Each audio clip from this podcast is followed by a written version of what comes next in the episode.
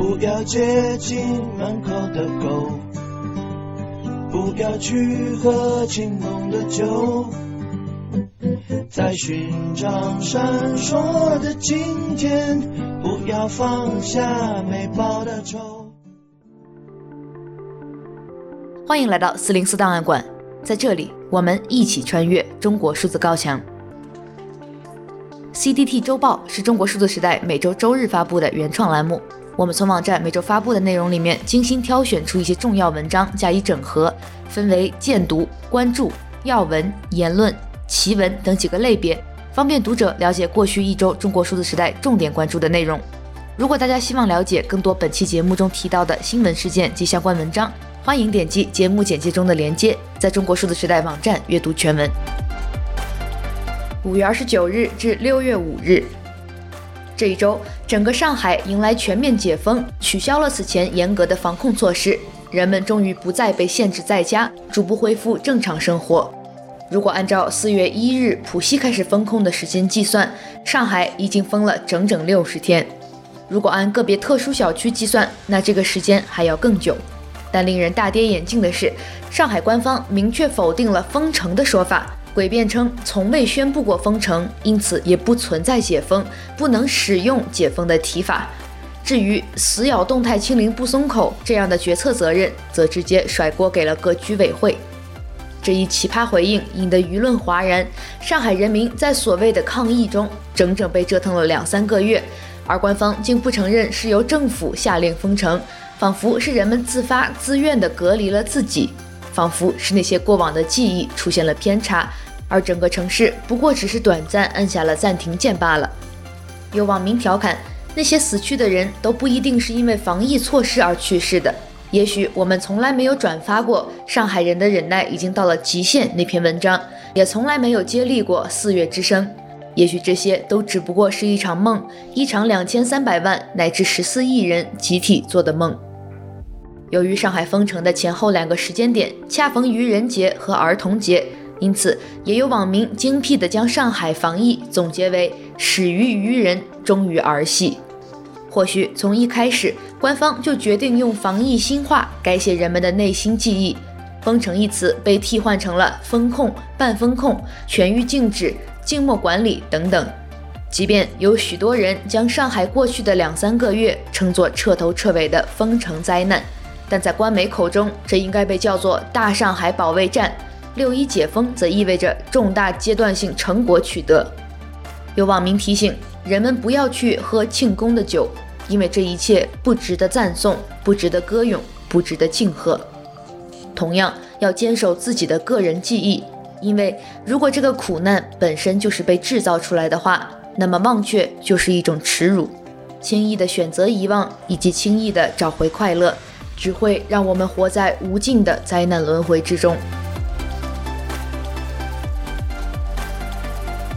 这一周，在人们讨论该留下怎样的上海记忆之时，天安门运动三十三周年纪念日接踵而至。与往年一样，早在二日左右，一些社交游戏平台就宣布进行系统维护，人们无法在接下来几天内修改昵称、头像、进行实时聊天等等。六月三日晚，德国驻华大使馆官方微博发布了一张烛光照片，而这条消息很快就被删除。使馆工作人员称：“我们每年都发，十分钟之内被删。”六月四日凌晨，微博上出现了罕见而又短暂的冲塔刷屏，网友接力发布 “It's my duty” 以表达对六四的纪念。但这些帖文很快就被全面清理，甚至连他的中文谐音代指 “my duty” 也没有逃过网络审查。“It's my duty” 这句话出自 BBC 记者1989年与一名骑自行车去天安门广场游行学生的对话，整段相关内容仅有七秒，但这个意气风发、心怀丢替的六四学生感动了无数人，成为了继坦克人王维林的背影之后，近年来人们纪念六四的另一个重要象征人物。有网民还发现，在六四这天，由于有人用自行车的表情包指代这位男子，微博甚至将自行车表情包的搜索结果也进行了人工屏蔽。将来的六四敏感期内，自行车恐怕也会接过坦克的历史接力棒，成为敏感内容。这里的历史接力棒也是本周的新梗。习近平称实现中国梦是一场历史接力赛，有网友吐槽：“你倒是交棒啊！”当然，当局的坦克恐惧已经由来已久。一个月前，因为攻击科普账号“回形针”夹带私货而大火的“战狼”博主赛雷画经，因在一期批判 CNN 的视频中意外放出了六四坦克人的画面而遭严惩，被禁言处罚整整一年，算是基本告别了爱国主战场。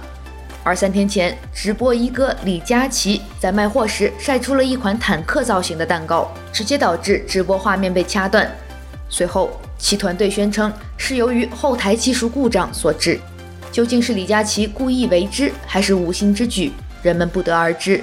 但李佳琦强大的墙内影响力，还是促使了许多人去了解究竟是怎么回事。也有许多网民对此表示悲观，认为李佳琦可能真的不知道什么六四。而年轻的一代人对于六四的逐渐陌生，会不会让我们成为记得六四的最后一代呢？而不关心政治，并不意味着政治会放过谁。讽刺的是，未来只有真正的辱共大师才能永不辱共。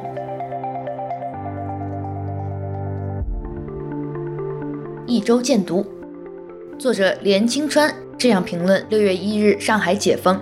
他说：“这个四月，这个五月，将永恒留在我的记忆之中。”它既是对我个人悲剧的纪念，又是对于这片土地上难以消解的过往的一种追寻。我们的民族似乎特别善于遗忘和忘却，在每一场灾难之后，我们总是能够找回生存，找回生活，甚至找回欢乐。因此，我们总在轮回之中。如果我们依旧那么轻易地谈论生活，如果我们能够那么轻率地选择遗忘，我们就会发现，在不远处有另一场无妄之灾正在等待。这篇题目为“我们到底走出了什么”的文章已经被四零四。六四事件过去三十三年，相关的话题在中国从来都是禁忌，而这禁忌同时给人带来了恐惧和神圣的多重情绪。无论是家庭成员间的口传，还是课堂上的心授。有关六四的只言片语，从来就在中国民间传播着。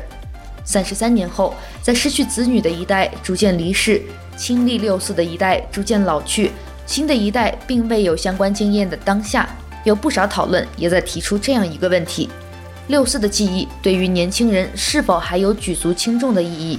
对六四的记忆，这是否是最后一代？来自歪脑的文章。生于六四后的人如何讨论六四？这是不是我们记得六四的最后一代？以及其他相关阅读。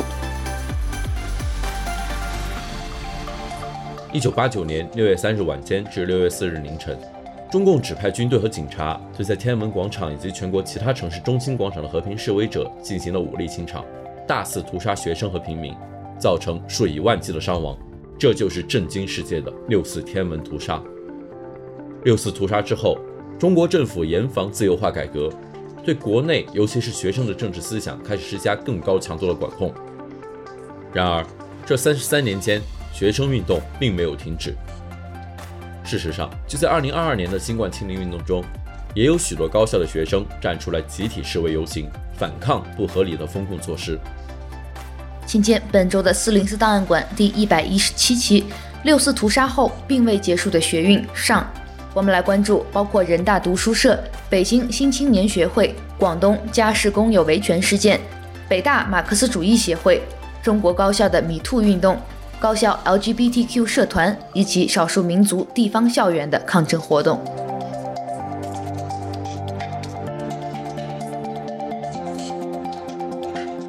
即使烛光有罪，我仍然会呼吁大家，无论是今年的六四，还是将来每年的六四。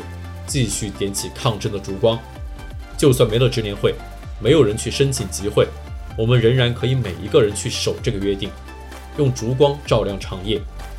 这个为公益做出的承诺，会超越任何文字狱的压迫而长存。今天，让我们来关注前支联会副主席邹幸彤，一个以守护六四记忆、支持中国民主运动为毕生职业的人权捍卫者。请见四零四档案馆第一百一十八期，邹幸彤守住六四烛光，守住我们良知的底线和仅余的自由。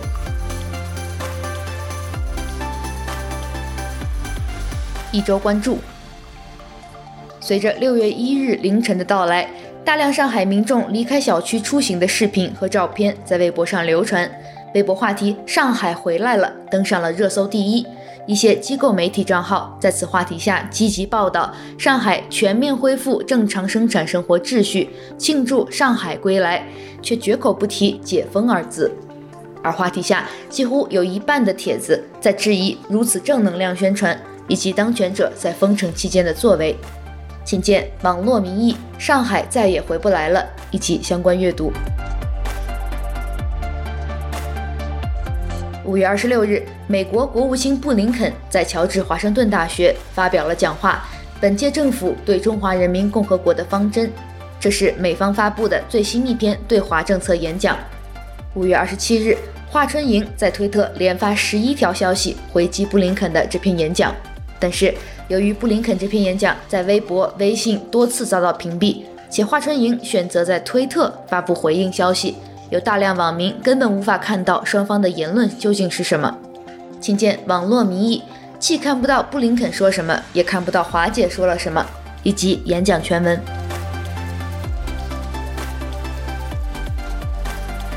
五月十日，习近平在庆祝中国共产主义青年团成立一百周年大会上发表讲话，他提到，实现中国梦是一场历史接力赛。当代青年要在实现民族复兴的赛道上奋勇争先。然而，就在几天前，有微博网民转发了央视新闻所发的这一京剧摘录，并写道：“那你倒是交棒啊！”这句冲塔言论引起了网民的围观与致敬。有人透露，原微博号已炸。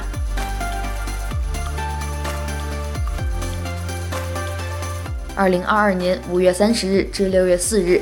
距离李文亮医生的去世已经八百零五到八百一十二天。本周，微博用户张文广在李医生的微博下留言说：“从隐瞒不报到核酸常态化，到四十八小时自费检测核酸，不检测可能要拘留罚款。从高感染率、高死亡率到高感染率、低死亡率，却越来越严了。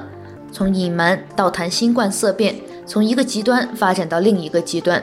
你在前面的极端离开了。”我们正在另一个极端走出来，请见本周的中国哭墙栏目。李医生，好多人已经不知道今天的意义了。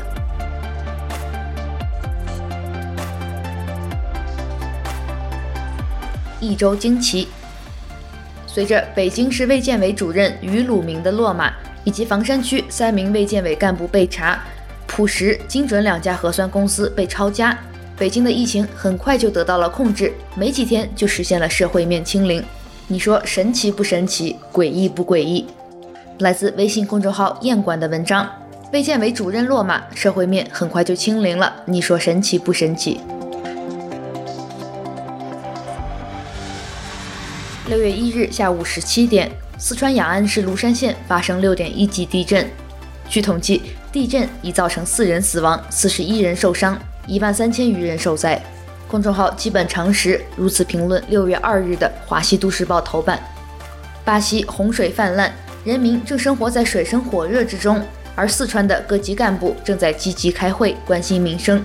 地震呢？地震不是发生在四川吗？报纸是在假装地震没有发生，而我们却是真切的知道新闻纸已不复存在。文章假装地震没有发生已经被四零四。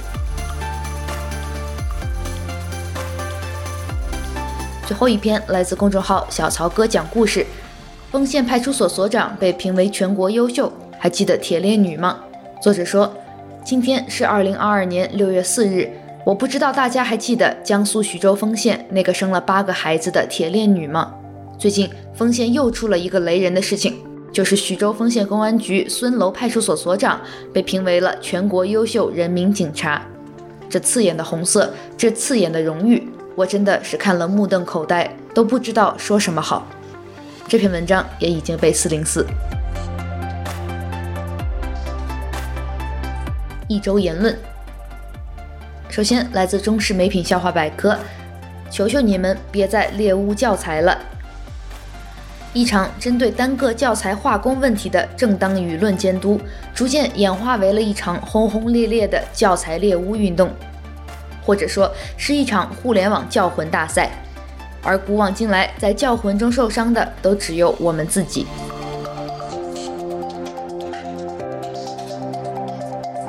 当下的防疫已经和疾病、医学、公共卫生学关系不大了，它是一项社会治理，每个人或多或少都会被裹挟其中。它最终考验每个人的人性，每个人都面临一个机会，做出怎样的行动，成为一个怎样的人。来自城市的的的。我最后哭了。人如何不变成机器？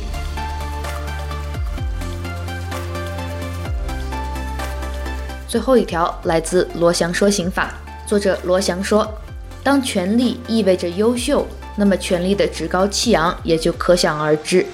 他无法容忍批评，因为在优秀者看来，一切批评都是愚人的蠢见。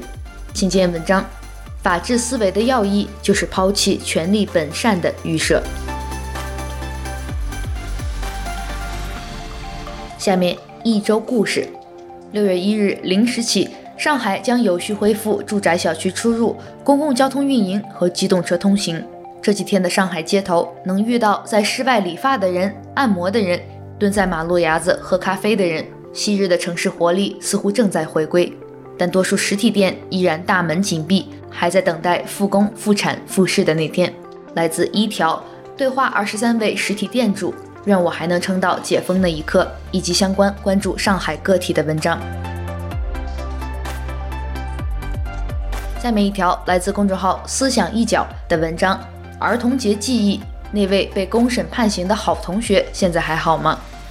记得公审大会结束后，我们的班主任薛老师说过这么一句：“还好聪明呢，就一个傻蛋。”这一事件已经过去了四十多年，当我重新拾起记忆。并用文字将它记录下来的时候，已经没有了少年的感伤和屈辱，留下的是更多的思考。今天微博置顶的热搜是最温柔的牵挂，不明所以，只看到简介里写着“美丽的中国梦属于你们”，我只想到《甄嬛传》中驯马女叶澜依这样回复传旨的太监：“这福气给你，要不要啊？”最后一篇文章。也与儿童节相关，来自公众号 Ultraviolet 紫外的文章《童年在人间，我的性别》。某些时候，饱受社会教条训诫打磨，熟记许多标准答案，习惯于压抑自己的大人，反而应该向少年人学习怎样诚实无畏地探求真理与欢乐。这难道不是儿童的纯真区别于无知被称为美德的原因吗？适逢儿童节。作者的朋友们回忆起自己童年的诸般情形，回忆起关于性别的蛛丝马迹。最后一周视频，首先是我们在本期播客最开头听到的歌曲，它发布于六月一日，来自微信视频号“公布唐娟的孤岛”。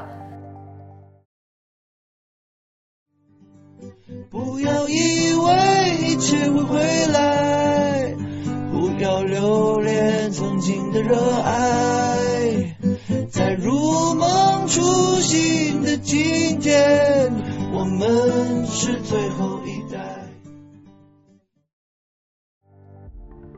请见 CCTV，我们是最后一代。近日，网上流传多起北京、上海市民喊话公权力的视频。五月二十六日，一位北京阿姨向警察喊话。以没有书面法律文件为由，拒绝转运隔离。如果符合国家规定，我们绝对配合。但是北京人有句老话：“这半夜砸门，这报丧的才半夜砸门呢。”命令都是口头下达，凭你们一个口头下达，我们就要执行，置法律法规于何地？什么态度？你们还要别人配合？类似的，在五月二十二日的上海也发生了市民喊话城管的场景。一位男子说：“不要为了盒饭这样为难你们的同胞。”我们来听一听。什么存在？你的成就没有的，给你发了盒饭了，回去吧，好吗？给我们自由，给我们太阳，OK？去吧，兄弟，去吧。善良一点，不要为了盒饭就这样为难你们的同胞。